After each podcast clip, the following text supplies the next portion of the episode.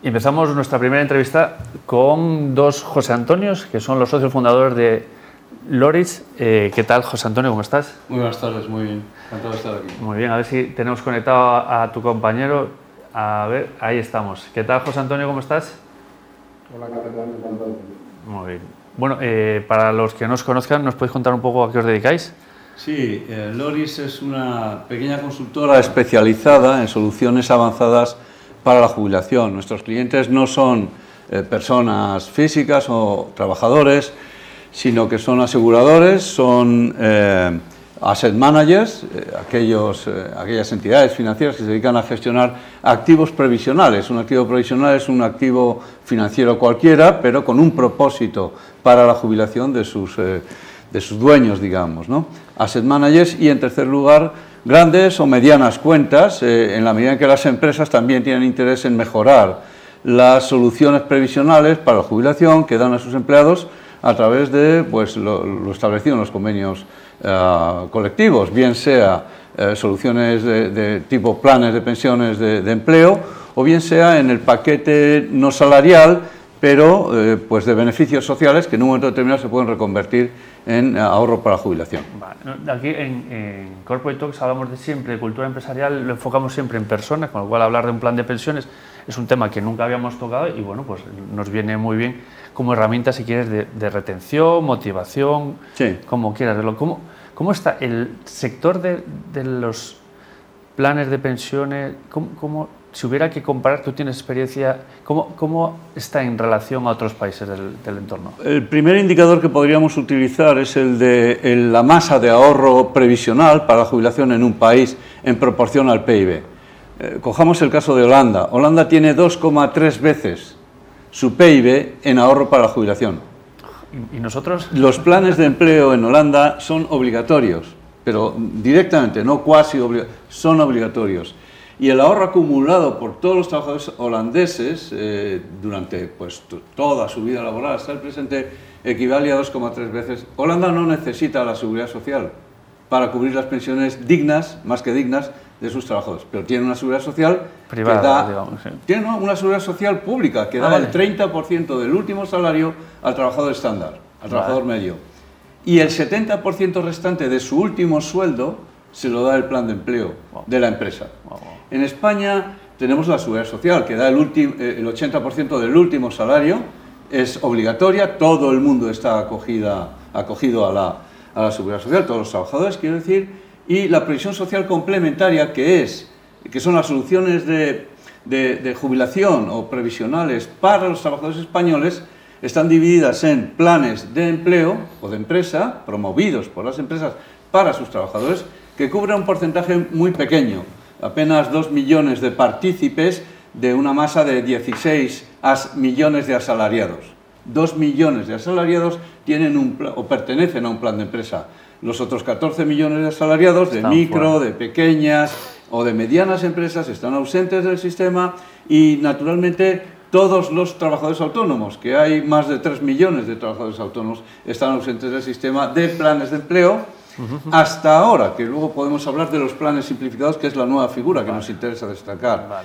Y mm, bueno, pues los planes individuales han tenido éxito, hay 7 millones y medio de partícipes, pero ahí nos encontramos desde trabajadores que pueden aportar adicionalmente porque no han cubierto el, cupo de deducción en el plan de empleo y pueden hacer hasta 1.500 euros de aportación a planes individuales, que por cierto ha venido disminuyéndose dramáticamente en los últimos años, y trabajadores autónomos, que uh, su única solución provisional es un plan individual, hasta ahora que han aparecido estos planes simplificados, de los que hablaremos luego. Vamos a comentar eh, a, tu, a, tu, De manera que tenemos una cobertura que a duras penas, con los productos convencionales y los asegurados, llega al 25% del PIB, no el 230 como en Holanda, 10 veces menos. Vaya, vaya. Eh, José Antonio, si no nos despistamos de tu compañero, José Antonio. José Antonio, ¿por qué crees que es esto? José Antonio, ¿crees que eh, podemos utilizar, y yo vuelvo a mi libro, que mi libro es la motivación y la retención, ¿crees que se puede utilizar? ¿Por qué crees que es esto primero? ¿Esta diferencia entre países es cultural? Eh, aquí hay un exceso de confianza, porque ha sido cultural este, este, este factor en el Estado en el que bueno, pues la seguridad social ha sido el único que ha desempeñado este papel eh, fundamental. Eh, como dice José Antonio, eso se quiere cambiar, pero lleva tiempo. En Holanda, ¿qué han hecho? Pues lo han cambiado o lo llevan cambiando desde hace muchos años, con lo cual pues tienen esa, esa diferencia de, pesos tan, tan fundamental. y, ahora, y ahora nos estamos dando cuenta de que el modelo holandés quizá es más interesante en términos país que... que tanto el futuro. ¿no? Nosotros tenemos muchos problemas y ellos no los están teniendo.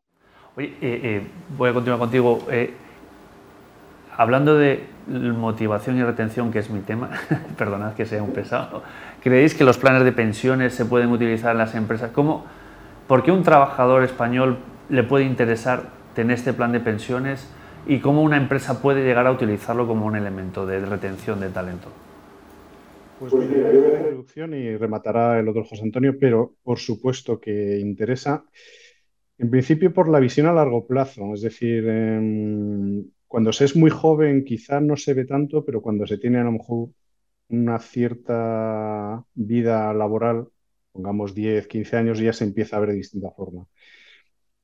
Eso puede formar perfectamente parte del paquete retributivo, perfectamente. Además es, em, y me consta que así ha sido en determinadas empresas, el buen hacer y el desempeño de la gestora también ha sido determinante para ciertas eh, contrataciones, con lo cual el incentivo, no solo en la adquisición, sino en la retención de lo que, bueno, de lo que acabas de, de llamar el talento, pues es, yo creo que es bastante importante. Y no olvidemos también que, todo este mm, continuo eh, run run y continuo bombardeo de los medios de comunicación de reformas de la seguridad social, de que uno reforma, que cuánto va a durar la reforma, que si se quiere mantener o otro la quiere modificar cuando llegue al poder, al final lo único que hace es darle peso a este tipo de productos, es decir, estos planes de pensiones de empleo van a sentirse como muy interesantes y sobre todo como un instrumento a fomentar por parte de las empresas para, para los empleados. Y esto se van a dar cuenta de, su importancia. Y José Antonio te acabará de, te acabará de rematar esta afirmación. A nosotros nos gusta enfatizar el hecho de que un complemento de pensiones, dando por sentado que están y van a estar las pensiones públicas, es cada vez más necesario. ¿Por qué? Porque cada vez vivimos más. Cada día que pasa, o la generación que, la cohorte que van a hacer mañana va a vivir cuatro horas más que la cohorte que ha nacido hoy.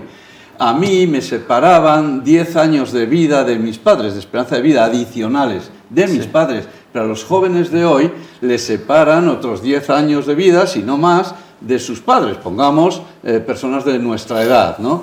Eh, es decir, nosotros, yo, mm, que ya tengo pasado los 65, a los 65 tenía una esperanza de vida de 22 años. Cualquier persona hoy de 65 años tiene una esperanza de vida de 22 años. Dentro de 30 años, que es el lapso que distancia a una generación de otra, pues eh, la esperanza de vida va a aumentar en 10 años, van a ser 32 o más años de vida. Necesitas complementos de pensiones para vidas cada vez más, cada vez más largas si la, esperanza, si la edad de jubilación no se acompasa al aumento de la esperanza de vida y mm, para vidas laborales que no sabemos si van a ser cada vez más cortas y o más precarias, pero que ahora mismo lo estamos observando. Las vidas de, de, trabajo que trabajadores de 40, 50 años van a acabar consiguiendo no van a ser más largas que las de sus padres y puede que sean algo más precarias, desde luego los menores de 40, que las de sus padres. Eh, hay que ahorrar para la jubilación. ¿Y me puedes dar un número, de, alguna referencia que yo me pueda hacer rápida, así ¿De cuánto se obtendría, por ejemplo, ahorrando? ¿cuánto, me recomendarías ahorrar para tener...? Voy a dar un, baseline, una línea de base muy sencilla y muy elemental. Ahorrando 1.000 euros al año por la vía de un plan de empleo, por la vía de un plan individual, que 1.000 euros al año 85 no euros son nada. Al, mes. Eh, calcúlalo como porcentaje de un salario medio de 30.000 euros brutos, es un porcentaje muy pequeño. Bueno, pues aplica ese porcentaje a un salario más bajo de 18.000. Bueno, pues si no son eh, 1.000 euros, serían 600. Vale. Eh, bueno, pues con 1.000 euros al año, durante 30 años, y, lo, pongo corto, ¿eh? porque en realidad las vidas laborales deberían de ser, en Francia te piden 42 años y ahora te van a pedir 44 para tener hecho al 100% de la pensión, y la que se ha liado, dan por hecho que, es, que vidas de 40 años se pueden hacer, pero no es lo normal. 34, 35 años es la vida laboral media. En 30 años, 1.000 euros al año a un tipo de interés del 3, del 4, si, si te lo gestiona el Standard Poor's 500, duplicas tus ahorros cada, cada 10 años, ¿vale? Pero es que la rentabilidad es del 6%, ojo. Vale. Eh, bueno, seamos algo más modestos. Bueno, pues puedes acabar teniendo un principal, un capital eh, procedente directamente de tu ahorro de 30, 35 mil, 40 mil euros. Vale. A la víspera de tu jubilación, que puede ser el doble si en 30 años has tenido una rentabilidad decente del 3 o del 4%. Vale. Con 70.000, 80.000 euros en la víspera de tu jubilación, a los 65 años, y te quieres comprar una renta vitalicia, tienes que aplicar una renta que te dé una cantidad mensual y te la mantenga mientras vivas, vivas lo que vivas, ¿eh? una renta vitalicia con 80.000 euros hemos dicho, pues 5 por 8, 40, 400 euros al mes. ¿Por qué 5 por 8? Sí, eso que es la regla del 5 que yo utilizo. Los actuarios utilizan tablas de mortalidad que están perfectamente reguladas y aceptadas por la Dirección General de Seguros, es el estándar del, del sector y, y, los cálculos que hacen vienen a significar que eh, por cada eh, 1.000 euros que tú tengas de capital, ¿vale? obtienes una, una renta mensual vitalicia eh, equivalente al resultado de dividir tu principal, 1.000 euros, por 1.000, queda un euro, y multiplicarlo por 5. Con cada 1.000 euros que tengas a la víspera de tu jubilación, obtienes un euro, un euro de... 5 eh, euros. euros perdón, de, renta, vitalicia, de, paga mensual. Si en vez de 1.000 tienes 100.000, pues tu renta vitalicia es de 500 euros al mes. Hoy hay millones de, de pensionistas que necesitarían 300, 400, 500 euros al mes adicionales no, ya para llegar a fin de mes, que probablemente los pensionistas en nuestro país sean las personas mejor tratadas en términos de, renta, ¿no? Pero para tener un, en fin, una vida algo más, algo más, holgada, eh, ¿no? Eh, y millones de trabajadores hoy van a necesitar... ¿Qué ha pasado? Que los trabajadores en España, aparte de cotizar ellos y sus empleadores a la seguridad social, ojo, el 28,3 ahora ya es más 0,6 del MEI, 28,9% eh, cada mes sobre el salario bruto, han optado por ahorrar, no en forma de pensiones complementarias, de ahorro complementario para la jubilación, han optado por ahorrar en forma de ladrillos. Y España tiene 3,5 veces el PIB en ladrillos. Ahí estamos. Bastante más de lo que Holanda tiene en forma de ahorro para la jubilación. Pero los ladrillos no se pueden tragar, porque son muy duros de, digerir eh, cuando uno se jubila. Qué bueno.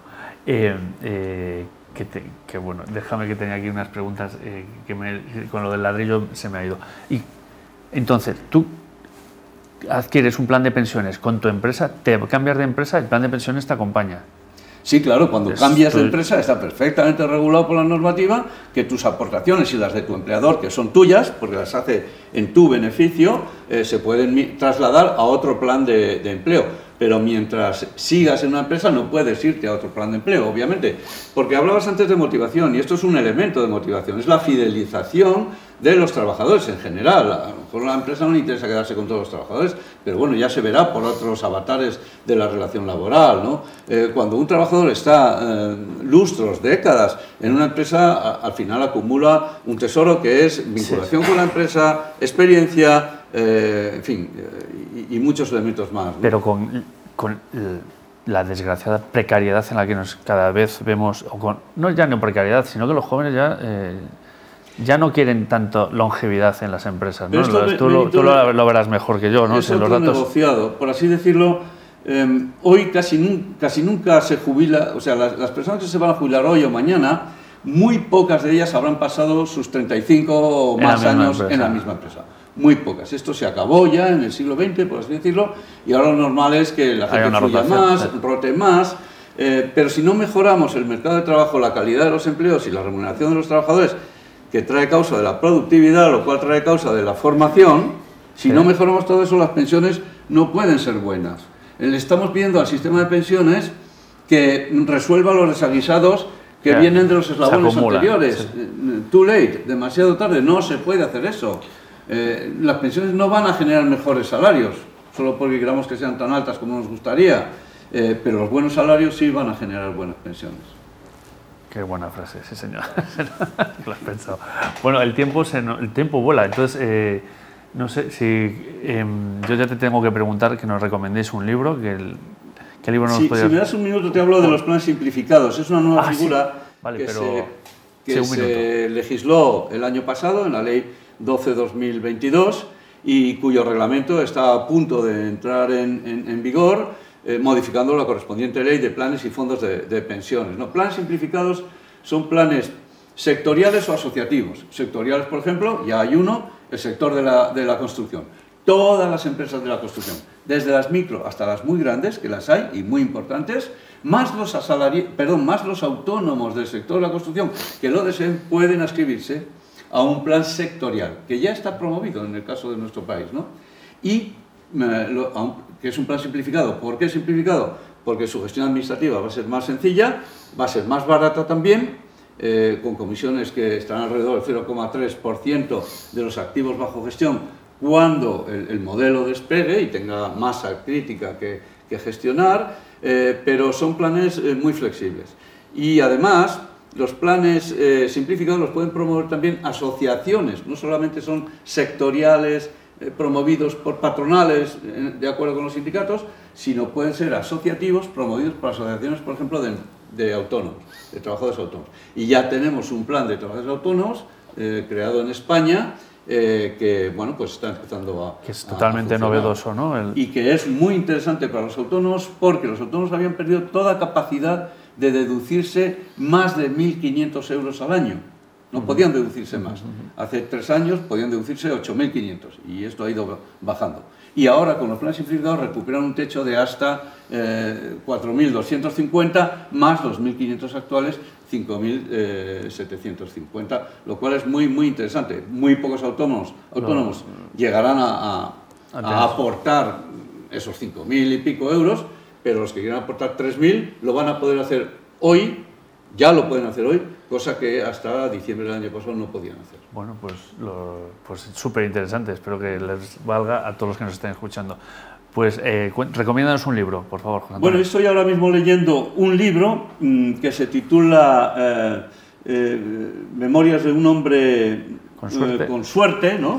Sí, sí. Eh, o, o- o- o- sí, un reportero, es- son las memorias de un reportero que es Mariano Guindal, conocidísimo periodista eh, que ha trabajado durante muchos años en, en La Vanguardia, eh, cuyas memorias pues, se refieren eh, justamente a- al periodo de la, bueno, desde la, la transición democrática prácticamente hasta, hasta nuestros días, sigue todavía eh, activo afortunadamente, ¿no? Y me interesa mucho todo ese periodo de la transición eh, democrática. Eh, por eso leí hace poco, si no por, por días, no he citado este libro en primer lugar, el libro de, de Sergio del Molino, Un tal González, ¿no? Porque me interesa mucho el, el periodo de la transición, se hicieron cosas extraordinarias, hicimos todos los españoles cosas extraordinarias, por activa, por pasiva, incluso oponiéndonos a, a- a lo que nos parecía que era bueno, una traición a, a aquellos ideales que, que teníamos los jóvenes de los años, de los años 70, ¿no? Eh, pero se hizo un- una gran tarea que parece que se está olvidando un poquito. Me interesa mucho ese periodo y Mariano lo cuenta maravillosamente Pues bien. muchísimas gracias, José Antonio. Con esa, con esa lectura y esa recomendación nos quedamos. Pues hasta aquí la entrevista del día. Espero que os haya interesado tanto como a mí. Es un tema que no solemos tocar en Tinku, pero que a mí, la verdad, me ha sonado muy bien y creo que podemos eh, ahondar más eh, en el programa, porque eh, es una variable más, es una variable más con la que cuentan los departamentos de recursos humanos que como nos ha contado, pues a lo mejor no está lo suficientemente explotado o conocido, bueno, que, hay que darle, desde aquí, desde TICU, vamos a darle toda la energía posible para que se conozca. Muchísimas gracias, José Antonio. Muchas gracias a vosotros. Y